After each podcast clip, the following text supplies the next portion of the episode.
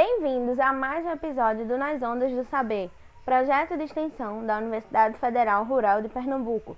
Eu sou Denise Vilaça e, juntamente com Matheus Torres, somos licenciandos em Letras. Em nossa equipe temos ainda a professora doutora Thais Ludmilla e a técnica administrativa Roberta Duarte. E hoje temos como convidada a professora Magda Carvalho, da Escola Irmã Elizabeth. O podcast de hoje vai ser da área de linguagens e o assunto será um conflito, uma história e as narrativas que envolvem o leitor. Gênero textual conto. Olá, pessoal. Sobre contos, vamos falar sobre os dos gêneros narrativos mais comuns da tradição brasileira. A intenção do conto, geralmente, é divertir, emocionar, levar a refletir sobre comportamentos humanos. É um gênero também que usa linguagem concisa, pode ser objetivo ou poética, uso de figuras de linguagem bastante recorrente. Então, na estrutura do conto, ou dos contos, nós temos narrativas curtas que envolvem apenas um conflito. O momento de maior tensão do gênero é chamado de clímax. Além disso, é comum que o conto apresente poucos personagens, espaço ou cenário limitado, recorte temporal reduzido, é narrado em primeira ou terceira pessoa. O tempo pode ser cronológico ou psicológico, com presença de flashbacks, construção pouco detalhada dos personagens. Então, nesse gênero, nós temos algumas classificações. Nós temos uma modalidade bastante conhecida, que são os contos de fadas, é, eles trazem elementos maravilhosos, personagens diversos, como bruxas, animais. Geralmente esses personagens eles apresentam características humanas, né, que a gente chama como é, personagens antropomórficos, e traz tudo aquilo do, do ilusório, do fantástico. Só que aí a gente tem também outra modalidade chamada conto fantástico, ele pode ser definido como aquele em que um enredo apresenta situações inexplicáveis, segundo as leis que regem a realidade. Nesse tipo de narrativa, o acontecimento sobrenatural está sempre presente. Temos também o conto psicológico. O seu foco não está nos fatos externos, mas na vida interior dos seres. Além do que está sendo contado na superfície do texto, há uma história oculta que enfatiza os sentimentos, as memórias e as motivações secretas dos personagens. A expressão do campo psicológico é mais subjetiva, dá espaço para as interpretações particulares do mundo, como o personagem vive suas experiências, e é um dos mais é, tradicionais, ou dos mais conhecidos no nosso meio, quando nós trabalhamos com gêneros textuais ou gênero contextual conto. Além disso, uma nova modalidade que nós temos percebido é, surgir com bastante força no cenário do estudo do, dos gêneros textuais é o mini-conto. Em uma ou duas frases, toda a estrutura do gênero aparece. Ele pode ser chamado também microconto ou nano, nanoconto. Por exemplo, vou. É, o mini-conto. Assim, ele jurou amor eterno e me encheu de filhos e sumiu por aí. É um mini conto de Luiz Rufato. E em homenagem ao centenário de nascimento e em reconhecimento é, como patrona da literatura pernambucana, para o nosso deleite, vou ler aqui o conto de Clarice Lispector, que se chama Felicidade Clandestina. É um conto psicológico em que a autora fala sobre uma de suas memórias de infância. Ela diz: ela era gorda, baixa, sardenta e de cabelos excessivamente crespos, meio arruivados. Tinha um busto enorme, enquanto nós todas ainda éramos achatadas. Como se não bastasse, enchia os dois bolsos da blusa, por cima do busto, com balas.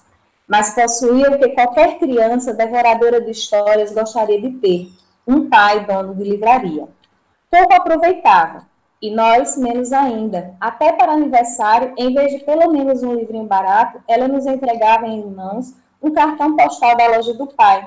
Ainda por cima, era de paisagem do Recife mesmo, onde morávamos, com suas pontes mais do que vistas. Atrás, escrevia com letra bordadíssima palavras como data natalícia e saudade. Mas que talento tinha para a crueldade! Ela toda era pura vingança, chupando balas com barulho. Como essa menina devia nos odiar? Nós éramos imperdoavelmente bonitinhas, esguias, altinhas, de cabelos livres. Comigo exerceu com calma ferocidade o seu sadismo.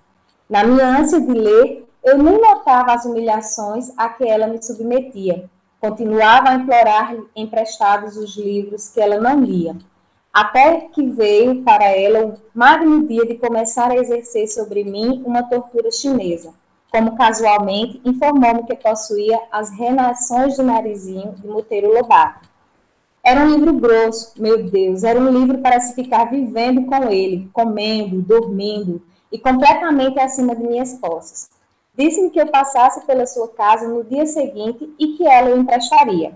Até o dia seguinte, eu me transformei na própria esperança da alegria. Eu não vivia. Eu nadava devagar no mar suave.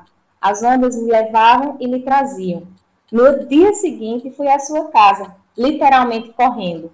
Ela não morava no sobrado como eu, e numa casa. Não me mandou entrar. Olhando bem para os meus olhos, disse-me que havia emprestado o livro a outra menina e que eu voltasse no dia seguinte para buscá-lo.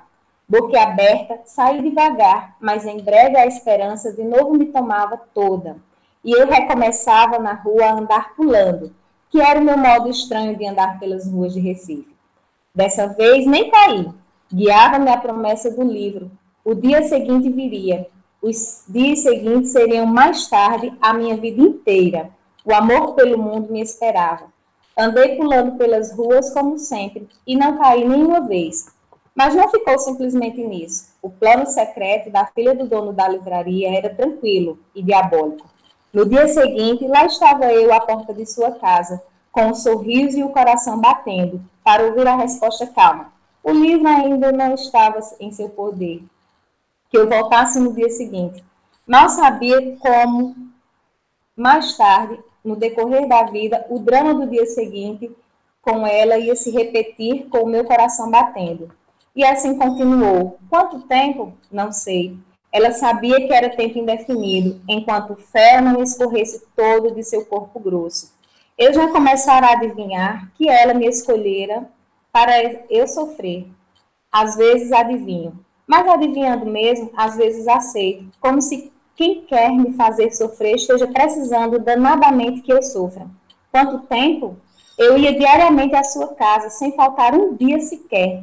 Às vezes ela dizia: Pois o livro esteve comigo ontem de tarde, mas você só veio de manhã, de modo que eu emprestei a outra menina. E eu, que não era dada a olheiras, sentia as olheiras se cavando sob os meus olhos espantados. Até que um dia quando eu estava à porta de sua casa, ouvindo humilde e silenciosa a sua recusa, apareceu sua mãe. Ela devia estar estranhando a aparição muda e diária daquela menina à porta de sua casa. Pediu explicações a nós duas. Houve uma confusão silenciosa, entrecortada de palavras pouco elucidativas. A senhora achava cada vez mais estranho o fato de não estar entendendo. Até que essa mãe boa entendeu. Voltou-se para a filha e, com enorme surpresa, exclamou: Mas este livro nunca saiu daqui de casa e você nem quis ler. E o pior para essa mulher não era a descoberta do que acontecia. Devia ser a descoberta horrorizada da filha que tinha. Ela nos espiava em silêncio. A potência de perversidade de sua filha desconhecida e a menina loura, em pé à porta, exausta, ao vento das ruas de Recife foi então que, finalmente se refazendo, disse firme e calma para a filha: Você vai emprestar o livro agora mesmo, e para mim. E você fica com o livro por, por quanto tempo quiser. Entendem? Mais valia do que me dar o livro, pelo tempo que eu quisesse. É tudo que uma pessoa, grande ou pequena, pode ter a ousadia de querer. Como cortar o, como, contar o que se seguiu eu estava estonteada e assim recebi o livro na mão. Acho que eu não disse nada. Peguei o livro.